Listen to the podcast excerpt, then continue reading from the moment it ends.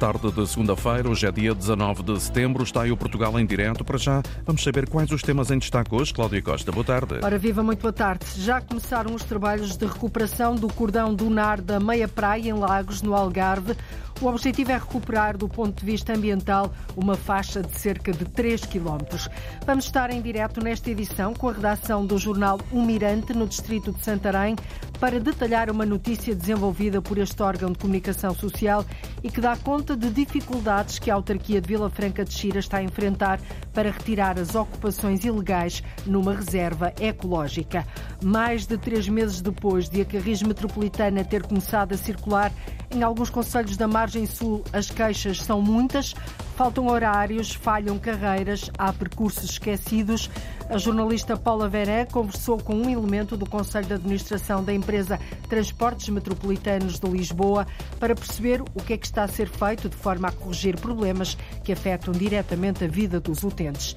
E na rubrica Os Nossos Animais Selvagens, nesta nova temporada, vamos até ao Parque Natural de Montezinho, no Nordeste Transmontano, ver uma ave de cor alaranjada chamada a polpa. E porquê a polpa? O nome deve-se ao penacho em forma de leque que tem em cima da cabeça.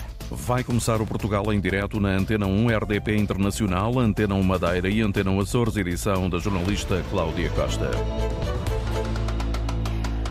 O cordão dunar da meia praia em Lagos está a ser alvo de uma recuperação que vai decorrer ao longo de aproximadamente nove meses. Os trabalhos já começaram, visam recuperar, do ponto de vista ambiental, uma faixa de cerca de 3 quilómetros. Uma das áreas que vai mudar com esta obra são os acessos pedonais. No próximo verão, já todos os caminhos para o areal da meia praia serão feitos através de passadiços. Mário Antunes. A obra, que já decorre ao longo de 3 km de praia, esclarece a autarquia de Lagos, não tem qualquer caráter de urgência, nem visa o preenchimento do cordão dunar.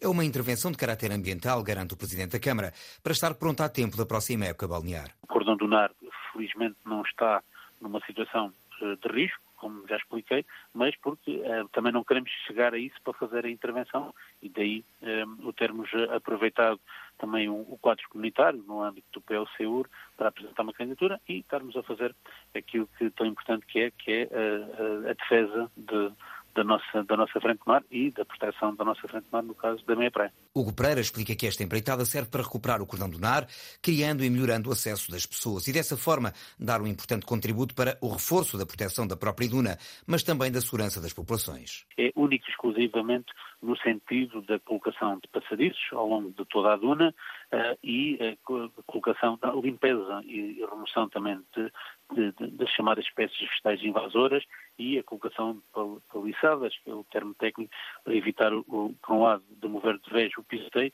e promover a fixação do nar, ao fim e cabo são, são caixas, vamos lá, que garante a possibilidade de passar nas zonas dunares. A obra estende-se ao longo de uma faixa litoral entre a Ribeira Bem Safrini e o bairro 25 de Abril e deve estar concluída durante os próximos nove meses. Por agora, sem qualquer impacto no acesso dos utilizadores à meia praia. Penso que a partir de outubro, novembro, já, teremos, eh, já estaremos mais perto da, da praia e numa zona eventualmente com, com encontros nos passadiços pré-existentes e eh, nessa altura poderá haver aqui algum, algum conflito, mas obviamente que tudo será articulado. Hugo Pereira lembra que esta obra, da responsabilidade do município de Lagos, tem a colaboração da Agência Portuguesa de Ambiente e vai custar mais de 2 milhões e meio de euros.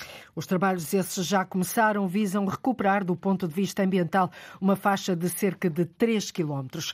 Na região da Bairrada, as uvas já estão prontas para serem apanhadas, mas o certo é que há falta de mão de obra. Em Cantanhede, nas cavas de São João, os proprietários dizem que há muita dificuldade em conseguir atrair os mais jovens de Ana Craveiro.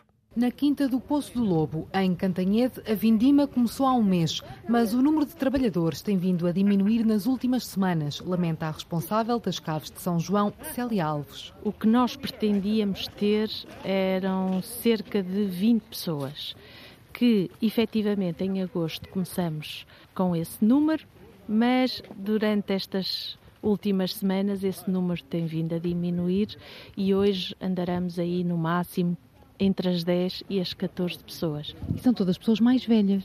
Mais velhas, sim. São pessoas uh, na faixa etária dos 60, 70, passados 70.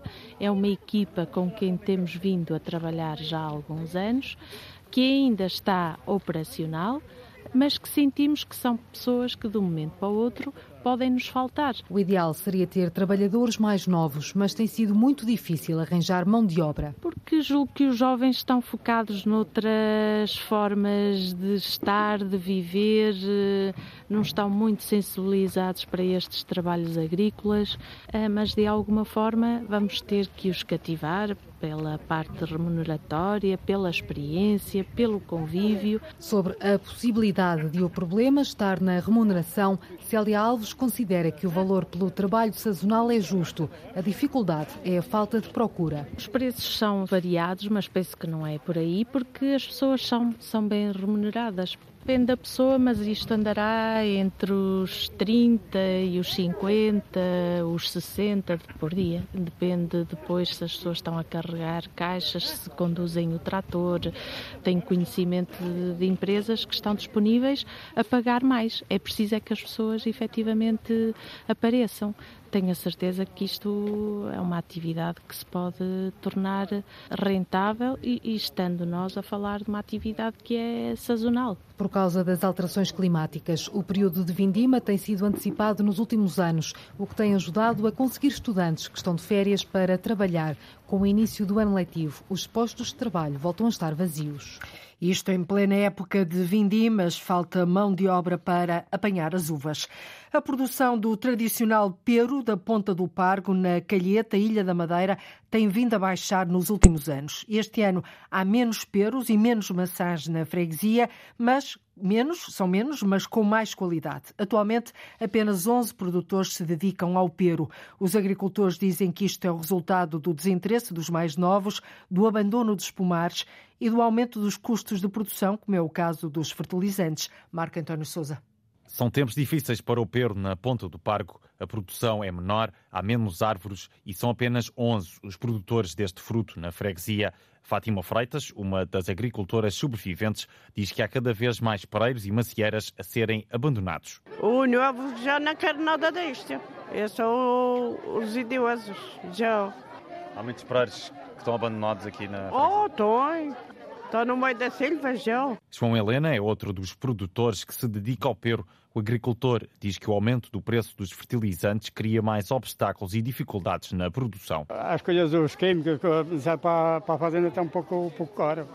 Uma saquinha igual naquela ideia já é 20 e tal, é o dobro. Se a pessoa vai pôr um bocadinho mais caro as coisas, ainda reclamam. Mas é verdade. Mas há quem continue a produzir e que até aumente o número de árvores de fruto. Renata Gonçalves diz que é o gosto pela agricultura que a move. Aumentei, por acaso aumentei o número de aves, agora tenho mais do que tinha. Uh, mas pronto, tenho também porque gosto e isso é a diferença. A produção na Ponta do Pargo foi menor este ano, no entanto, há maior qualidade a garantia é de Alcindo Andrade, presidente da Casa do Povo. A produção este ano foi uma produção um pouco reduzida porque o ano passado foi um ano em cheio e quando o ano é bom o outro não, não é tão bom. De qualquer forma, quando a produção é inferior, a qualidade é superior e estamos inteiramente satisfeitos com, com a produção que, que temos neste momento. Testemunhos da produção do perro na ponta do parco são apenas 11 os agricultores que se dedicam ao fruto na freguesia. E restaram apenas 11 produtores. A Ponta do Pargo, na Madeira, foi o palco da festa do Pero este fim de semana. Promover a retirada coerciva das ocupações ilegais que nas últimas décadas têm acontecido na várzea de Via Longa, Conselho de Vila Franca de Xira. Um espaço classificado de Reserva Ecológica Nacional que custa muitos milhões de euros ao erário público e, por isso, a autarquia avisa que os processos possam arrastar-se devido aos elevantes montantes envolvidos. O presidente da Câmara de Vila Franca de Xira, Fernando Paulo Ferreira, diz que os processos de contraordenação não têm alcançado os efeitos efeitos práticos. Esta é uma notícia que está hoje em destaque na edição online, na edição da internet do jornal Mirante. Em direto para nos ajudar a perceber os contornos desta notícia, tem agora António Palmeiro, é o diretor editorial de O Mirante, um jornal regional que coloca o enfoque no distrito de Santarém e nos conselhos de Vila Franca de Xira e Azambuja, já no distrito de Lisboa. Muito boa tarde, António. Queres nos explicar o que é que está aqui em causa nesta, nesta notícia? Muito boa tarde. o que está aqui em causa é uh, ocupações, digamos, mais, uh, portanto, são, são construções ilegais foram sendo feitas ao longo de tempo e já há algumas décadas. Isto para dizer que este, este assunto já atravessou uh, três presidentes de Câmara. Maria da Luz Rosinha, Alberto Mesquita e agora está com o novo presidente uh, da Câmara, uh, que está a fazer mais um esforço para tentar resolver esta situação. Mas porquê que é uma situação tão complicada de resolver? Tem, tem que ver com os montantes avultados em termos de financiamento que, que envolve? A Câmara Municipal, ao longo dos anos, tem já passado alguns alvos de contraordenação, que, no entanto, não têm sido suficientes para promover, portanto, a saída voluntária de quem, de quem ocupou estes terrenos. Estamos a falar de uma faixa sensivelmente de 2 km com 550 metros de largura. E a questão aqui tem a ver uh, uh, também com um outro problema que se coloca, é porque quem uh, ocupou estes terrenos foram empresas, pequenos negócios, entre oficinas, parques de caminhões, e o que acontece é que as contraordenações que a Câmara tem passado nos últimos tempos não têm sido suficientes. A própria burocracia de todos estes processos também não tem ajudado.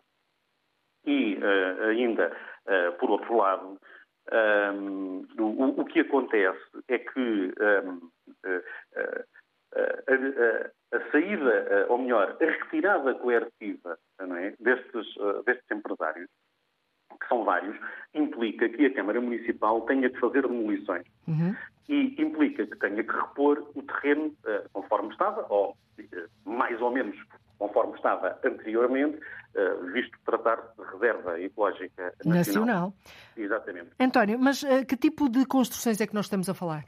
Estamos a falar de armazéns, uh, estamos em alvenaria, claro, estamos a falar de oficinas, de barracões para guardar, guardar bens, essencialmente são instalações de negócios. Estamos a falar de pavilhões para guardar viaturas, mas isto numa reserva ecológica nacional, como é que foi possível construir-se ali? Pois, essa foi a questão. Eh, provavelmente as pessoas foram ocupando, uh, uh, e isto já foi, portanto, há muitos anos, como disse, já atravessou três... Três mandatos, três presidentes, sim. Uh, exatamente. Vários mandatos, não é? Três presidentes de Câmara, muitos mandatos muitos mandatos e, portanto, uh, o que acontece é, as pessoas, as pessoas foram ocupando. Terá havido, na altura, uh, portanto, alguma passividade ou não, mas uh, a Câmara Municipal, mesmo tentando retirar as pessoas, em termos burocráticos e, e a forma, na altura, utilizada, que era através das contraordenações pela ocupação do espaço, não foi o suficiente e, portanto, as pessoas que ocupam este terreno continuaram sempre a manter-se no local. A Câmara Municipal, entretanto, e já há um tempo esta parte, uh, resolveu também colocar já alguns processos em tribunal, só que uh, também com alguma morosidade da Justiça ainda não conseguiu alcançar... Portanto, até agora não houve sequer eh, multas para que as pessoas abandonem o local? Sim, já houve multas, mas isso não tem sido suficiente para que uh, os uh, ocupantes, digamos chamemos-lhe assim, para que os ocupantes uh, saiam, saiam do local. Portanto, já, já passou por três presidentes de Câmara e por aquilo que estás aqui a descrever, presume-se que se vai arrastar ainda bastante no tempo. Ou isto muda radicalmente, ou vai ser um processo que se vai continuar a arrastar, é isso?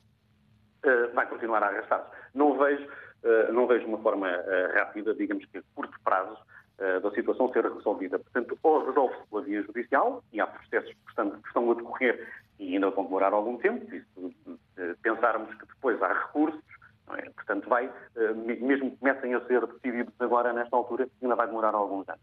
A outra é a Câmara Municipal, eh, investida da sua autoridade, é? uhum. enquanto, enquanto, município, proceder à, à, à, retirada coercitiva com a consequente demolição das construções e a reposição do terreno. Exatamente. Agora, e acha, é achas, dinheiro, é? pois, achas que esta última hipótese, ou seja, a retirada coerciva e, e avançar com as demolições, um, que é uma, uma saída viável? É uma saída viável. Obviamente implica um processo administrativo e burocrático, é? que pode, inclusivamente, depois ter alguns recursos, ou pode ter, da outra parte, portanto, também processos contra a Câmara Municipal vão ter, ser resolvidos, provavelmente, mas é provavelmente a saída mais viável para o município nesta altura. Porquê? Porque já se verificou que uh, a questão das contraordenações uhum. uh, não têm... Uh, não produziu efeito, não é? Efeito. Exatamente. Ou, ou seja, está E quanto é que a Câmara vai precisar para avançar com esta retirada coerciva? Uh, segundo o Presidente da Câmara, são muitos milhões. o que é muitos milhões? pois, uh, a, questão é que acho que a Câmara Municipal ainda nem tem bem a noção, uh, ou melhor, ainda não fez um, levantamento do, do, do, do, que isto poderá custar, mas custa efetivamente alguns milhões, atendendo, estamos uhum. a falar de um terreno bastante grande, atendendo às demolições, máquinas, trabalhos, limpeza de todo aquele espaço. Eu, eu, não sei, não, não, não estou bem por dentro da, desta área das demolições ou das engenharias, mas efetivamente, quando o Presidente da Câmara diz que são muitos milhões, nós estamos a falar de um, dois ou três milhões de euros. Estamos a falar muito mais, provavelmente, mais do que custa construir um centro escolar no município, com a agravante de que, para repor, para retirar, para retirar esses empresários, estas pessoas, Uh, e para fazer isto tudo, né, tem que ser com dinheiro do, dos cofres do município, né, que tem que Ou seja, dos eh, contribuintes. deixar de fazer, exatamente, deixar de fazer obra, né, deixar de fazer investimento no Conselho para repor, para repor esta situação e para a resolver. Agora, efetivamente, é a saída mais viável. Parece-me que este Presidente de Câmara está a tentar resolver está a tentar resolver as coisas, porque também não se pode, não pode continuar a uhum. arrastar-se, não é? Porque estamos a falar eterno, em décadas. Claro. Exatamente, estamos a falar em décadas. Uh, agora, uh, não vai ser fácil, vai implicar... Estamos a falar em décadas, em muitos milhões e de uma reserva ecológica nacional. Até por isso, porque no fundo é o ambiente e a sustentabilidade aqui que também está em causa, uh, o Mirante tem dado destaque a isto. Vocês têm acompanhado esta, este processo que mais parece uma novela ao longo do tempo? Sim, sim, temos acompanhado ao longo dos anos, uh, temos chamado a atenção para o que se está ali a passar.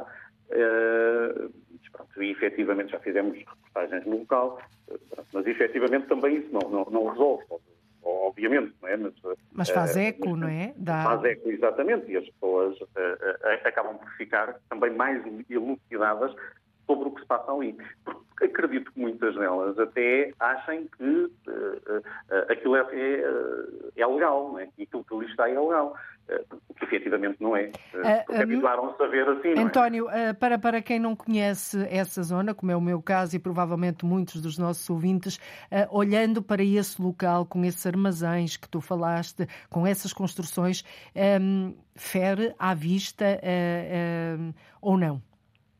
A fera à vista, mas acho que aqui o valor principal que está uh, afetado é o valor ambiental. Uhum. E há aqui uma curiosidade, uh, efetivamente, porque estamos a falar de uma faixa de terreno que faz fronteira com o Conselho de Louros. E uh, na, na, na, parte uh, respeitante ao Conselho de Vila Franca de Xiras está, portanto, classificada como terreno, né? Reserva Ecológica Nacional. e depois os terrenos a seguir, já no Conselho de Louros, não estão. Ou seja, no outro, no outro Conselho, até é possível haver atividades económicas, no, no, imaginando uma faixa de terreno que se prolonga pelo outro Conselho, não é? Uh, agora, efetivamente, isto é uma questão do PDM e, e, e portanto, também não podemos ir, ir por aí para justificar, uh, para justificar esta, esta situação, uh, mas esta é uma curiosidade, efetivamente, pronto, com, com, a qual também a Câmara Municipal tem, tem, tem que lidar tem que lidar e também o Jornal do Mirante naturalmente vai continuar a acompanhar, até porque estamos a falar de um local que é Reserva Ecológica Nacional. António Palmeiro, muito obrigada por nos teres ajudado a esmiuçar esta, esta notícia. Aliás, vamos fazer isto aqui no Portugal em Direto várias vezes, algumas notícias dadas pelos órgãos de comunicação uh, social regionais. Vamos dar eco e tentar conversar com os jornalistas uh, sobre o trabalho que estão a fazer no terreno. Boa tarde e muito obrigada, António. Em Lisboa está disponível a partir de hoje uma linha telefónica para receber queixas relacionadas com o ruído excessivo. A iniciativa da Câmara da Capital pretende dar resposta aos munícipes que se confrontam diariamente com situações de ruído e que sentem o descanso a que de resto têm direito comprometido. Há locais no, em Lisboa, como por exemplo o Cais de Sodré, Santos e o Bairro Alto, onde os moradores se queixam do ruído excessivo em bares e nos ajuntamentos de rua. Esta linha, o 808 910 555, repito, 808 910 555 é atendida diretamente pela Polícia Municipal de Lisboa, que depois de analisar as situações avança com as diligências necessárias.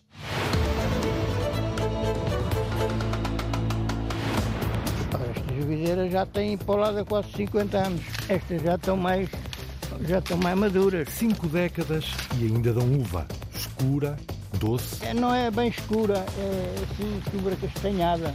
Não é assim muito rija. Isso é doce. É doce. Manuel Marquês é um dos poucos agricultores do Conselho de Sesimbra com uva Santa Isabel. Esta casta praticamente desapareceu dos campos agrícolas. Em busca do sol, ainda resiste a uva de Santa Isabel. Estão maduras de um lado e estão, isto é onde é que bate mais o sol, que amadurece primeiro. Agora o que é que isto tem para aqui?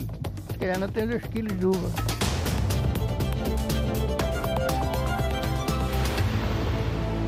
Uma da tarde, 36 minutos em Portugal continental e na Madeira, menos uma hora nos Açores. Está a escutar o Portugal em Direto, programa que liga o território de uma ponta à outra. A Carris Metropolitana de Lisboa, que começou a funcionar no verão nos conselhos da Margem Sul, tem sido alvo de muitas queixas por parte dos utentes. Falham horários, retiram carreiras e esquecem percursos. Quem trabalha à noite, por exemplo, tem ficado sem transporte público. Os operadores justificam com a falta de recursos humanos, principalmente de motoristas.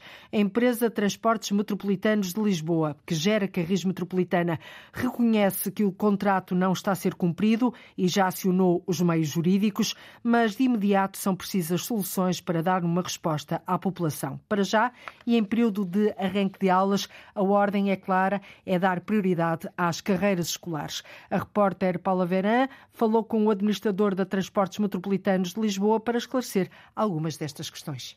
Mais de três meses depois de ter começado a circular a Carris Metropolitana, em alguns conselhos da Margem Sul, as queixas são muitas e variadas, desde carreiras que falham, horários eh, alterados, percursos esquecidos. Comigo tenho uh, Rui Lopo, é do Conselho de Administração dos Transportes Metropolitanos de Lisboa, a quem começo por perguntar o que é que está a ser feito para dar resposta a todas estas queixas dos utentes. Enfim, eh, desde a primeira hora que, que não paramos de trabalhar no sentido de corresponder às necessidades das pessoas ehm, quando eh, se constata que existem aspectos que têm que ser corrigidos, sejam eles quais forem. Portanto, não existem transportes públicos que não, não, não, não faz sentido existirem transportes públicos que não sirvam as pessoas. E, portanto, uh, neste processo, quer na na área 4, quer na área 3, por esta ordem, porque a, área 4 entrou primeiro em funcionamento do que a área 3. Isso tem a ver com os conselhos abrangidos? Sim, a área metropolitana de Lisboa lançou um concurso público há uns anos atrás, ainda não existia a Transportes Metropolitanos de Lisboa, que dividiu a área metropolitana de Lisboa em quatro fatias, se quiser. E a fatia 4, que vai de Setúbal, no eixo Setúbal-Alcochete, portanto, Setúbal, Palmela, Moita, Montijo, Barreira e Alcochete. Barreira, apesar de ter uma operação municipal é ligeiramente diferente, até ser a área 4, e do outro lado, Seixal, Sesimbra e Almada. E, portanto, desde que começou a área 4, que se identificaram um conjunto de problemas que são distintos e têm ordem diversa e têm naturezas distintas também, eh, não se parou de intervir para corrigir e para procurar corrigir, com os constrangimentos que, que conhecemos à data e com as questões contratuais que temos que respeitar, porque isto é um concurso público internacional, tem um conjunto de regras, aos quais os operadores são obrigados, entram em cumprimento no caso de não cumprirem alguns requisitos e, portanto, tudo isto tem esses aspectos que têm que ser tidos em conta. Mas em termos de uh, operadores, eles não estão a cumprir o que estava contratado? A resposta é sim, não estão a cumprir o que estava contratado. Ou seja, os incumprimentos são vários, já se iniciou esse procedimento de avaliação dos incumprimentos, que tem esse percurso jurídico. Não esperamos terminar o percurso jurídico para procurar resolver os problemas concretos que, com que as pessoas se deparam. Recordo-lhe que a rede contratada, ou seja, as intenções da Transportes Metropolitanos de Lisboa é que a rede cresça 40% em relação àquilo que havia antes do Covid. E, portanto, é um aumento significativo da oferta, cujo objetivo era melhorar significativamente a oferta das pessoas. Bom, isso, em alguns casos, eu diria, numa, na maior parte dos casos, não foi possível, porque os operadores uh, uh, avisaram-nos há, há, muito pouco tempo, melhor, particularmente o operador da área 3, há muito pouco tempo da entrada em funcionamento, que não tinha recursos humanos suficientes. E nós estamos a falar essencialmente de motoristas. E estamos a falar essencialmente de motoristas. Na área 4, nesta fase, faltam, eh, enfim, umas dezenas de motoristas eh, que eles estão a tentar repor com a contratação que tem saído aí nos meios de comunicação social de... Estamos a falar de motoristas de Cabo Verde, Sim, essencialmente. Exatamente. Portanto, eles estão a tentar repor esse quadro de pessoal, mas ainda não, não, não estão cá. E agora, com a, as escolas a recomeçarem, há mais procura. Qual é que vai ser a solução para colmatar essas falhas, principalmente de motoristas? Porque autocarros existem, não é? Um, a orientação que demos aos operadores, e, e, as realidades são distintas da área 4 da, do que da área 3, a orientação que demos a ambos os operadores é que qualquer carreira escolar é prioritária face a outra. Ou seja, na falta de um motorista, o motorista que o, que o conseguir substituir tem que suprimir uma carreira qualquer que ia fazer, não é? E, portanto, prioritariamente suprime um serviço que não esteja associado a uma escola. Ponto 1. Um. Portanto, prioridade às escolas. Depois, claro, uma priorização também muito enfática para as deslocações, para as grandes deslocações aos polos de emprego, tipicamente para Lisboa, e entre sedes de conselho, portanto, em termos de priorização, esta é a orientação dada. Enfim, esta priorização dos serviços escolares na área 4 estimo que faça-se sentir uh, na fiabilidade do serviço de outras carreiras durante pelo menos estes próximos 15 dias, ou seja, como se vai dar prioridade às escolas, na falta de motoristas, vamos sentir algumas supressões em algumas carreiras, não tenho grandes dúvidas disso. Isto é o quadro escolar, mas em ambas as áreas ainda falta é, as questões de recursos humanos, na minha opinião e daquilo que conheço, e conheço bem, ainda faltam colocar muitos horários que sirvam melhor as pessoas. Ou seja, ainda é preciso colocar mais horários à noite, é preciso colocar mais horários de madrugada, é preciso preencher alguns períodos do dia para que o serviço atinja uma regularidade. Eu tenho dito que estimo, caso tudo corra bem, do ponto de vista dos saldos de recursos humanos que cada um está a contratar, em outubro podemos assistir a uma estabilização. Essa estabilização em outubro de que fala pressupõe que o prazo 1 de janeiro de 2023 para a Carris Metropolitana entrar em funcionamento na Zona Norte eh, continua eh, em pé. Vão cumprir esse prazo? A minha resposta tem que ser muito formal. Muito formal não é no sentido de fugir à, à questão, é formal porque é o enquadramento que existe. Porque é o mesmo enquadramento que existiu para a área 13, é o mesmo enquadramento que existiu para a área 4 e claro que eh, é, a área 3 e a área 4, as experiências obtidas com a área 3 e a área 4 geram aprendizagens para a área 1 e para a área 2, portanto para a margem norte. Não foi este o objetivo, mas geram. Um, mas a resposta tem que ser formal, porquê? Porque os operadores têm um conjunto de responsabilidades que tinham e têm prazos para cumprir e prazos para nos dizer e para nos demonstrar e para nos informar que condições é que têm para fazer o serviço nas datas combinadas. Portanto, resumindo, da monitorização que fazemos, eh, não há razão nesta data para suspeitarmos que a data de início do ano que vem não seja cumprida. Não quer dizer que isso não se altere na próxima semana ou nos próximos 15 dias. Este nascimento da Carris Metropolitana, assim tão atribulado, não tira credibilidade ao, ao projeto? Não, não vale a pena nós acharmos que não tira. Tira sempre a credibilidade é sempre afetada. Uh, agora, as boas intenções do projeto uh, e tudo aquilo que se está a fazer do ponto de vista do trabalho que as pessoas não conhecem nem têm conhecer, mas de capacitação tecnológica da rede de transportes de rodoviários em Lisboa. Portanto, sistemas novos que nós estamos a montar para que as pessoas possam ter a tal informação em tempo real. Possam ter informação centralizada que, quando reclamam num sítio ou quando fazem uma sugestão num sítio, a informação que deram ali vai estar disponível nos vários sítios. Portanto, há um conjunto imenso de coisas que nós estamos a fazer cujo objetivo, e é aquilo que estamos, e não vamos desistir dessa linha, é melhorar significativamente o serviço que têm. Assim hajam motoristas, aparentemente o caminho que se está a fazer de existirem motoristas é difícil, é tortuoso, mas está-se a fazer. Demora mais tempo, demora tempo. Uh, mas com alguma resistência, com, com muita resiliência, como se diz, uh, nós vamos chegar lá e não tenho dúvidas nenhumas que a credibilidade será a reposta. Vai demorar, vai, vai demorar, mas afeta sempre a credibilidade, mas é recuperável. Agradeço a Rui Lopo, administrador dos transportes metropolitanos de Lisboa, que nos deu aqui estas explicações e uh, soluções encontradas para que os transportes na área metropolitana de Lisboa comecem a funcionar em pleno, uh, se não já em janeiro, pelo menos durante o, o ano de 2023. E a prioridade agora, sem dúvida, que é o transporte escolar. A empresa de transportes metropolitanos de Lisboa a reconhecer que o contrato não está a ser cumprido e já acionou os meios jurídicos, mais de três meses depois de a Carris Metropolitana ter começado a circular em alguns conselhos da margem sul. As queixas são muitas, como ouvimos.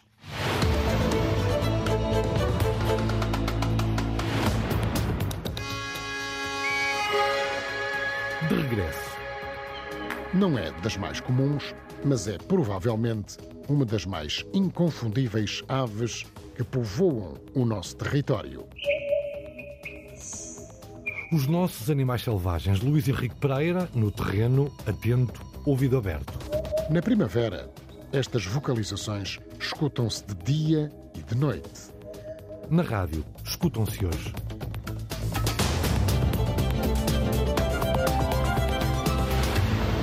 Escutam-se já daqui a pouco. Uh, também lhe falamos há pouco que estamos em plena época de vindimas e hoje destacamos uma casta rara e única no país, a uva Santa Isabel. Com o abandono de muitos terrenos agrícolas, esta variedade foi desaparecendo, mas a Câmara de Sesimbra decidiu plantar na vinha municipal de Sampaio quase três centenas de videiras Santa Isabel. Avançou mesmo com o registro da, da variedade, com o objetivo de valorizar o produto e convencer os agricultores a apostarem num tipo de uva que se distingue pela cor rosada e pelos bagos muito doces. O repórter João Ramalhinho deitou pés ao caminho e foi para o meio das videiras. As parras escondem uma variedade única no país, a uva Santa Isabel, que se distingue desde logo pela cor e doçura. É, não é bem escura, é assim sobra castanhada. Não é assim muito rija. Isso é doce. É doce. Manuel Marquês é um dos poucos agricultores do Conselho de Sesimbra com uva Santa Isabel. Esta casta praticamente desapareceu dos campos agrícolas. Mas Manuel Marquês não desistiu. A mulher diz, ah, não deixes perder aquilo, que aquilo ainda é do tempo dos meus pais e coisas. Mas eu depois tenho tratado disto e e, e dá por aí uns cachinhos. Tem-se aguentado. Videiras já com 50 anos. Ora, estas videiras já têm para lá de quase 50 anos. Estas já estão mais, já estão mais maduras. Estão maduras de um lado e estão, isto é onde é que bate mais o sol, que amadurece primeiro. Agora o que é que isto tem para aqui? Se calhar não tem 2 quilos de uva. E algumas não têm nada. Mas gosto de ter isto. Gosto de andar aqui entretido, agora meter mais nenhuma no meio. A idade já não permite. O mais difícil é proteger as uvas dos pássaros. Os pássaros comem. Na vez que eu tenho isto aqui, chama a gente os espanta-pássaros.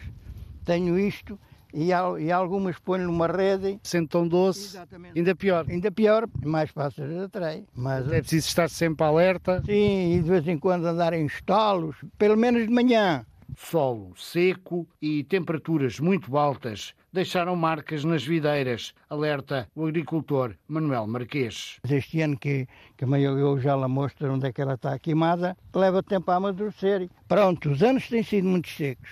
E como não tem chovido, as árvores, a maior parte isto seca. E a, e a vinha, a mesma coisa. Uva para consumo próprio, o pouco que resta é para vender no mercado de rua. Um quilozito ou dois para alguma freguesa que pede é, é, é, o que levo, levo ao mercado. Com o abandono das terras agrícolas, a uva de Santa Isabel esteve quase extinta, mas a Câmara Municipal de Sesimbra deu um novo fogo a esta variedade e plantou na vinha de Sampaio cerca de 280 videiras Santa Isabel, como explica o vereador José Polido. Temos aqui Fernão Pires, temos Arinto, Moscatel Graúdo, Castelão e temos aqui a nossa casta que é Santa Isabel, que é a casta é única a nível nacional e é essa casta que nós queremos valorizar e queremos dar a conhecer, não só em cima, mas também a nível nacional. A uva de Santa Isabel, única no país, já foi registada como variedade regional de Sesimbra. E com este processo, diz José Polido, o vereador do Ambiente, da Ruralidade e apoio ao empresário, a autarquia espera a valorização do produto e convencer os agricultores a apostarem nesta casta. Ter esta nossa vinha e começar a distribuir, digamos, a,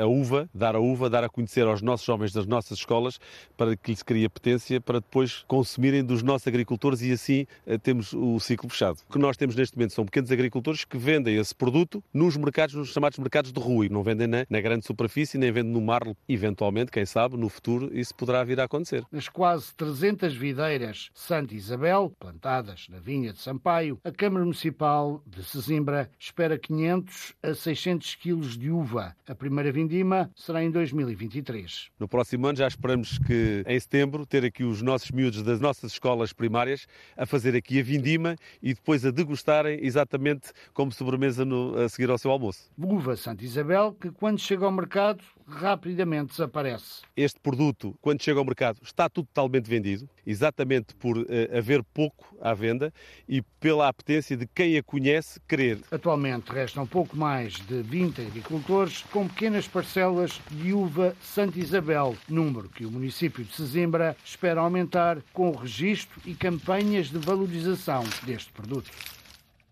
A reportagem do jornalista João Ramalhinho, a vinha de Sampaio em Sesimbra, reúne 3 mil videiras, entre as quais da casta Santa Isabel, esta que ouvimos falar, é uma forma de proteger e dar a conhecer uma variedade que é única no país e que quase desapareceu. Atualmente restam pouco mais de 20 agricultores com esta uva nos campos.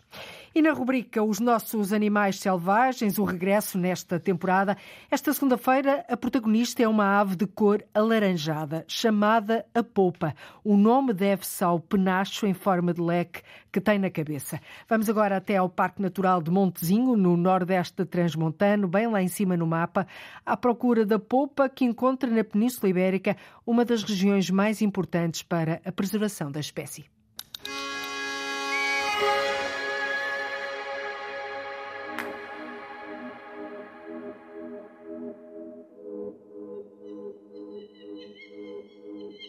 Não é das mais comuns, mas é provavelmente uma das mais inconfundíveis aves que povoam o nosso território. É uma ave com uma popa, com uma crista alaranjada de generoso tamanho, mais parecida com um leque. As penas das asas são brancas e pretas, de uma forma bem vincada. Mas é a tal crista a característica que dá nome comum a esta ave. A popa tem de facto uma popa grande na cabeça. É de resto uma crista que se mantém erguida durante o voo desta ave, que é um voo ondulado, semelhante ao das borboletas. Esta é outra das características que permite a identificação da popa. Na primavera, estas vocalizações escutam-se de dia e de noite. As popas incham a garganta e, de bico levemente aberto, vocalizam. Elas gostam muito de nidificar em buracos de árvores, mais velhas ou secas. Às vezes, também em fendas de rochas ou muros velhos. O ninho é depois arranjado de forma grosseira com gravetos e folhagem variada. Põem cinco ou oito ovos de tons acinzentados e a incubação demora entre 16 e 19 dias.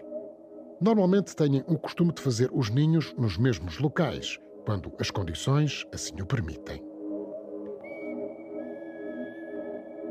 A que temos estado a observar compõe um ninho num velho carvalho, por certo centenário, de aspecto frágil, numa zona campestre aberta, no Parque Natural de Montezinho.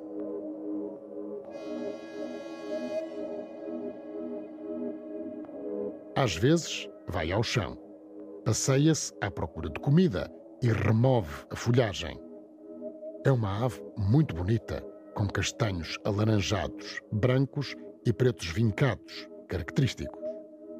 O bico é enorme e ligeiramente curvado. Vai afinando até à ponta. Há uma particularidade nesta ave conhecida, não só pelos investigadores. A popa usa dejetos para forrar a entrada do ninho e assim tentar evitar a entrada de potenciais predadores. As crias costumam também defecar para fora do ninho e os progenitores não se importam muito em fazer limpezas. É por isso que na gíria popular e em algumas regiões do país se diz que cheira mal como uma popa. As popas têm uma goela avermelhada. Comem insetos, principalmente gafanhotos e grilos. A Península Ibérica é uma das regiões mais importantes para a preservação desta espécie. A popa faz parte do imaginário infantil de muita gente, principalmente os que nasceram e viveram a meninice nas regiões mais rurais.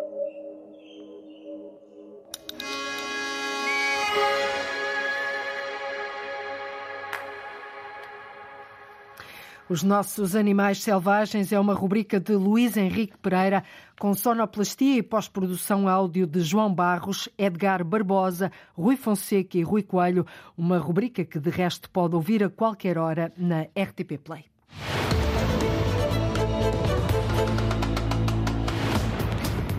E chegamos ao fim da primeira volta pelo país desta semana. O território é o nosso palco e a nossa marca. Caso não consiga escutar o programa em direto, encontra-nos sempre na internet ou através de podcast ou então através da RTP Play. Nós voltamos amanhã a ligar o norte e o sul, o litoral e o interior, o continente e as ilhas. Contamos consigo desse lado. Até amanhã. Então, até amanhã. Termina aqui o Portugal em direto, edição da jornalista Cláudia Costa.